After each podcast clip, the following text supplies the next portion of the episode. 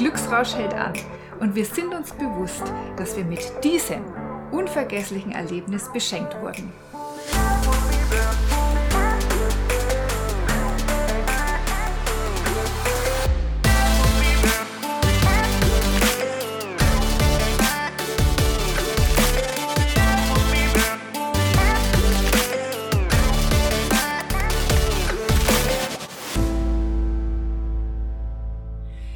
Ja immer schön, wenn man Wünsche, Träume und Ziele hat. Bei einer Reise ist es natürlich auch wichtig, sich treiben zu lassen, aber ein Stück weit benötigt es einen roten Faden und ein großes Traumziel war es für uns, auf dieser Norwegen-Reise auch die Nordlichter zu sehen. In unserem letzten Podcast hatten wir davon berichtet, wenn Menschen nicht so viel Zeit haben, macht es natürlich Sinn, sich einer Gruppe anzuschließen um dann da mitgenommen zu werden zu speziellen Spots, Örtlichkeiten, wo die Polar Polarlichter besonders schön sind. Wir haben uns ja die Zeit genommen, um uns ja an bestimmte Orte treiben zu lassen, um uns hinspülen zu lassen, aber auch zu planen, dort zu sein. Aber um ganz sicher zu gehen, dass wir eben auch Polarlichter finden können, haben wir uns eine App aufs Smartphone geladen, beziehungsweise das hat der Dennis gemacht und hat die dann auch sehr gut im Auge behalten, weil da gibt es ja dann trotzdem auch was zu beachten. Da gibt es den sogenannten KP-Wert. Und da hast du ja ganz viel schon drüber gelernt, Dennis. Ja, der, dieser KP-Wert oder KP-Index, wie man es nennt, ist so eine planetarische Kennziffer. Also K für Kennziffer und P für Planeten.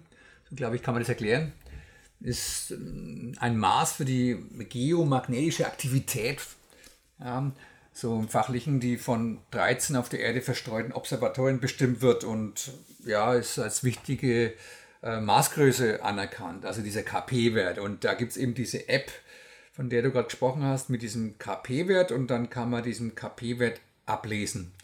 Und wenn der, wenn der KP-Wert auf Null ist, dann hat man schlechte Karten irgendwas zu sehen. Und der, der geht ja so, die Skala geht so von 1 bis 9, also 9 ist eben klasse. Es ist, es ist auch, im, wenn man wirklich im tiefen Winter, dann ist es öfters mal höher, dieser, dieser Wert.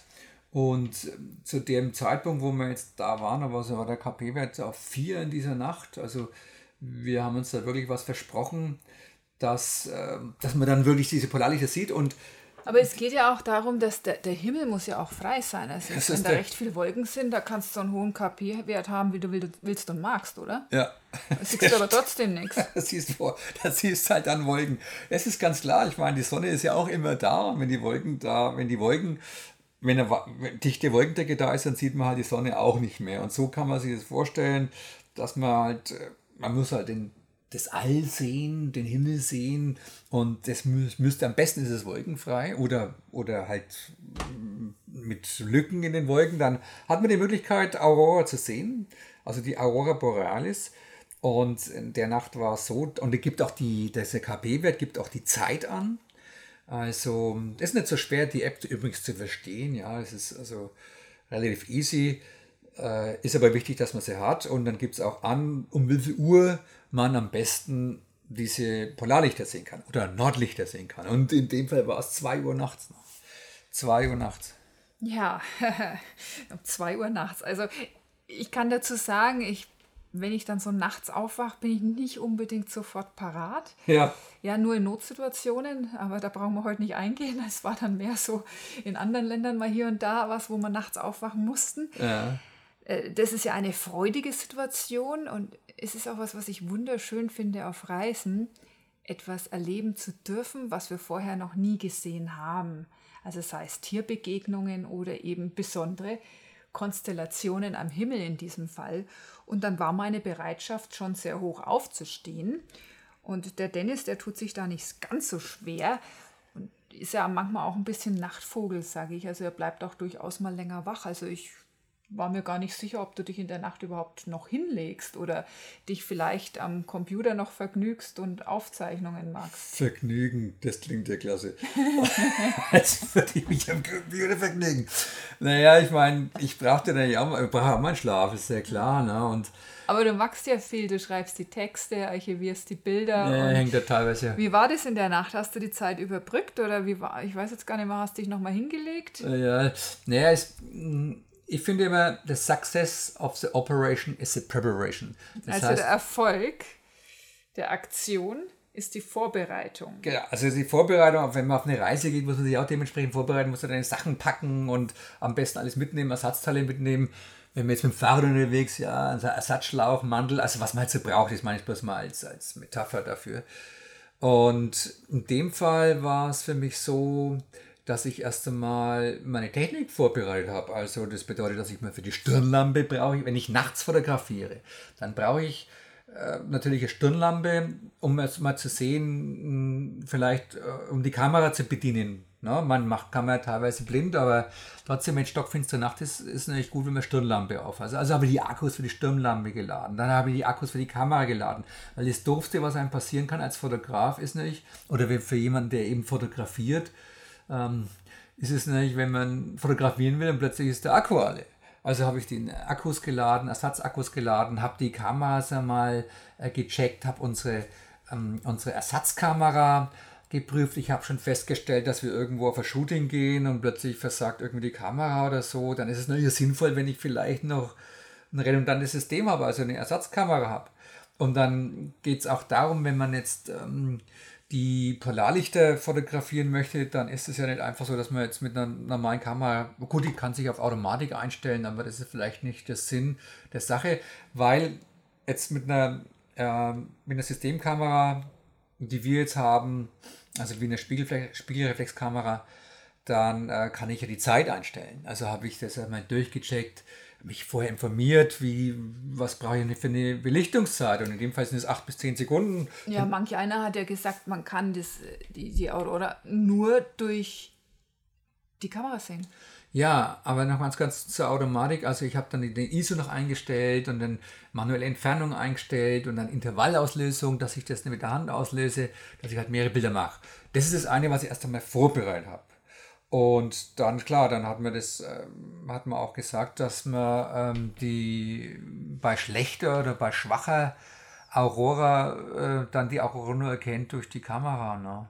Also ähm, da muss man, das heißt, bedeutet also, dass man das mit dem bloßen Auge gar nicht so sieht, sondern dass man dann, wenn man das Bild gemacht hat, erstmal das mit der, mit der Kamera sieht, ja.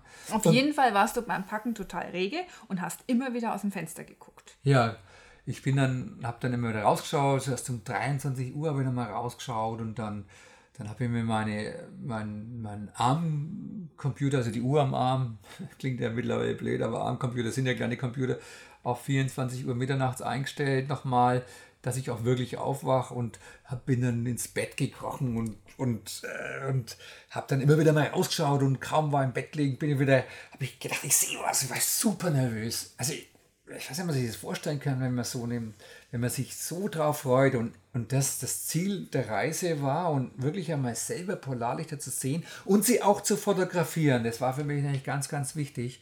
Ja, habe ich also ähm, bin halt wieder rausgesprungen und bin wieder ins Freie gerannt und, äh, und dann, da war nichts. Dann haben wir ins Bett gelegt und haben wir eine halbe Stunde geschlafen oder halt dahin gedöst und dann macht so der piep, piep, piep, piep und dann klingelt der Wecker und ich wieder raus und nachts um zwölf und habe mich dann da auch schon hochgequält und ja, am liebsten hätte ich weitergeschlafen, aber klar, bin ich trotzdem raus und dann ähm, habe ich so verdächtige Streifen gesehen. Es war nicht 2 Uhr nachts, sondern schon ein bisschen vorher. Wollte dann schon vorher draußen sein und denke mir so, Streifen könnte vielleicht die Aurora sein. Und dann habe ich mein, mein Stativ geschnappt, da war es ja schon richtig kalt, also dann auch eine frostliche Nacht, also mit viel Minusgrade, ja, mit, mit Wind und so. Also war schon schon irgendwie ähm, gescheit, chillig. Ja, also, ja und dann habe ich die, die, äh, die Kamera auf Stativ gestellt und, ähm, und habe aber Bilder gemacht und, äh, nee, genau, ich wollte Bilder machen und was dann passiert ist, ist der Hammer. Äh, dann hat meine Kamera tatsächlich versagt. Die hat, also ich konnte keine, ich konnte äh, keine Langzeitbelichtung machen. Das hat nicht funktioniert. Ich habe irgendwas bei der Einstellung vorher falsch gemacht. Und das ist genau der Super-GAU passiert, der, äh, wo ich mich dann vorbereitet habe und dann habe ich halt geflucht wie Zau. Ne? Und denke mir, scheiße, jetzt, habe ich, jetzt wir extra daher gefahren und jetzt geht die Kamera nicht. Und dann bin ich wieder ins Auto reingeschossen und ähm, habe mir die, ähm, die Ersatzkamera geschnappt. Naja, und dann brauchtest du mich auch nicht mehr wecken, weil äh, durch die Aktion wurde ich ja dann auch von selber wach. Ja, du bist aber noch ins Bett, im Bett geblieben, trotz Ja. allem. Ich bin dann wieder raus und habe dann mit der neuen, mit der Ersatzkamera, habe ich dann ähm, fotografiert und schaue dann so durch einen Sucher, ne, also den Speicherchip, dann habe ich mir dann die Bilder so angeschaut, die ich fotografiert habe und dann habe ich gemeint, da hat es mir, hat's mir um, umgehauen, ja. Das, das war der Hammer. Ich hatte wirklich das erste Mal Aurora gesehen und das war so geil, ja. Da bin ich da wieder ins Auto reingerannt und gesagt, dann komm raus und raus, es ist äh, draußen sind die Polarlichter und dann ne, sind wir wieder, ich wieder rausgerannt. Und Unglaublich, unglaublich schön. Und diese Veränderungen, die dann auf einmal auch am Himmel zu sehen waren. ja, Das ist ja auch ein gewisser Fluss, eine gewisse Bewegung, die da stattfindet. Das stimmt.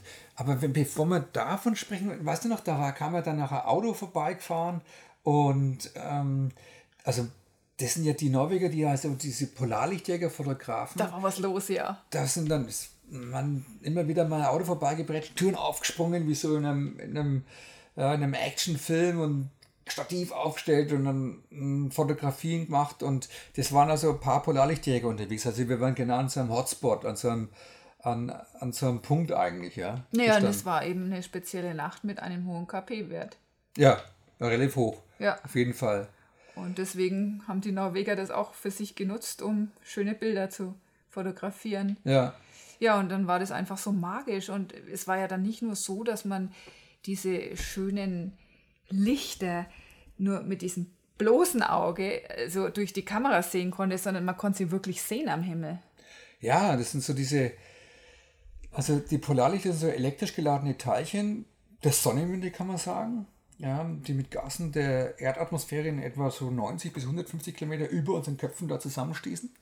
Und ähm, so entstehen die da. Und das waren ja so, echt, das, die sind so weiß und so grünlich und bläulich und so richtige Leuchtbänder, so Schleier, die sich da äh, über uns gezogen haben von einer, von einer Seite, also von, von unserer Seite über den ganzen Fjord, äh, über diese Nordmeer, übers Nordmeer auf die andere Seite und da wieder zwischen den Bergspitzen äh, verschwunden ist. Und das war schon ähm, abgefahren. Es ist aber wirklich ein besonderer Moment in unserem Leben und es war ein langer Moment. Also die Nacht wurde zum Tag, nicht nur wegen der Lichter, sondern einfach, weil wir uns dann so fit gefühlt haben und so glücklich waren mit dem gegenwärtigen Augenblick.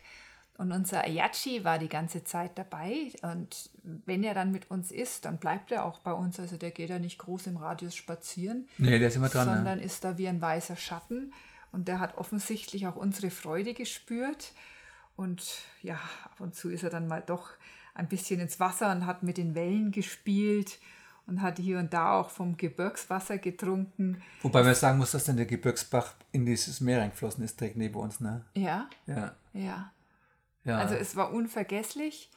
Und gegen 3 Uhr morgens haben wir dann irgendwann gesagt, jetzt ist mal gut. Es war auch schon kalt, fand ich. Du hast die Kälte vergessen. Hast sie dann gemerkt, wie du zurück in der Terra warst, weil dir deine Finger ziemlich gejuckt haben dann, ne? wie dann wieder Blut reinkam. Naja, es ist so, dass die, wenn ich dann so in der, in der Materie bin, also so, äh, ja, in dem Thema drin bin, das, da vergesse ich dann alles um mich rum und das war wirklich, das war, dann habe ich das eiskalte Stativ in der Hand, das ist ja Aluminium und das wird ja, ja, ich hatte keine Handschuhe an, weil ich will ja dann auch schwierig mit Handschuhen zu fotografieren. Wobei, da gibt es jetzt mittlerweile auch Handschuhe. Das ist schon anzudenken, dass man bei solchen Temperaturen mit den richtigen Handschuhen dann auch arbeitet. In Zukunft werden wir Ja. das vielleicht machen. Ich hoffe, dass wir das dann haben. Aber da habe ich mir dann wirklich, ich habe mir die Hände äh, erfroren. Ja, also ich meine, ich habe äh, Erfrierungen gehabt und das war so, dass also die Hände dann äh, unglaublich, also erstmal waren sie fast wie taub und dann dann äh, die, sind die, wie ich in die Terre reinkommen bin, in unser Autos, dann waren die sind plötzlich aufgetaucht, mehr oder weniger. Und ich denke, es waren, es waren sicherlich keine schlimmen Erfahrungen, vielleicht in allerersten Grades, ja. Aber die wurden dann feuerrot und haben, als wenn da tausend Ameisen drüber gelaufen hätten, da reingebissen. Das war der Hammer, aber das war alles gut, das hat sich dann wieder erholt, relativ schnell. Also wir waren glücklich. Es war ein unbandiges Licht in dieser Nacht und wir sagten, okay, wenn wir jetzt keins mehr sehen, wir haben unser Herzensziel erreicht und waren trotzdem auch guter Dinge, was uns noch erwarten könnte.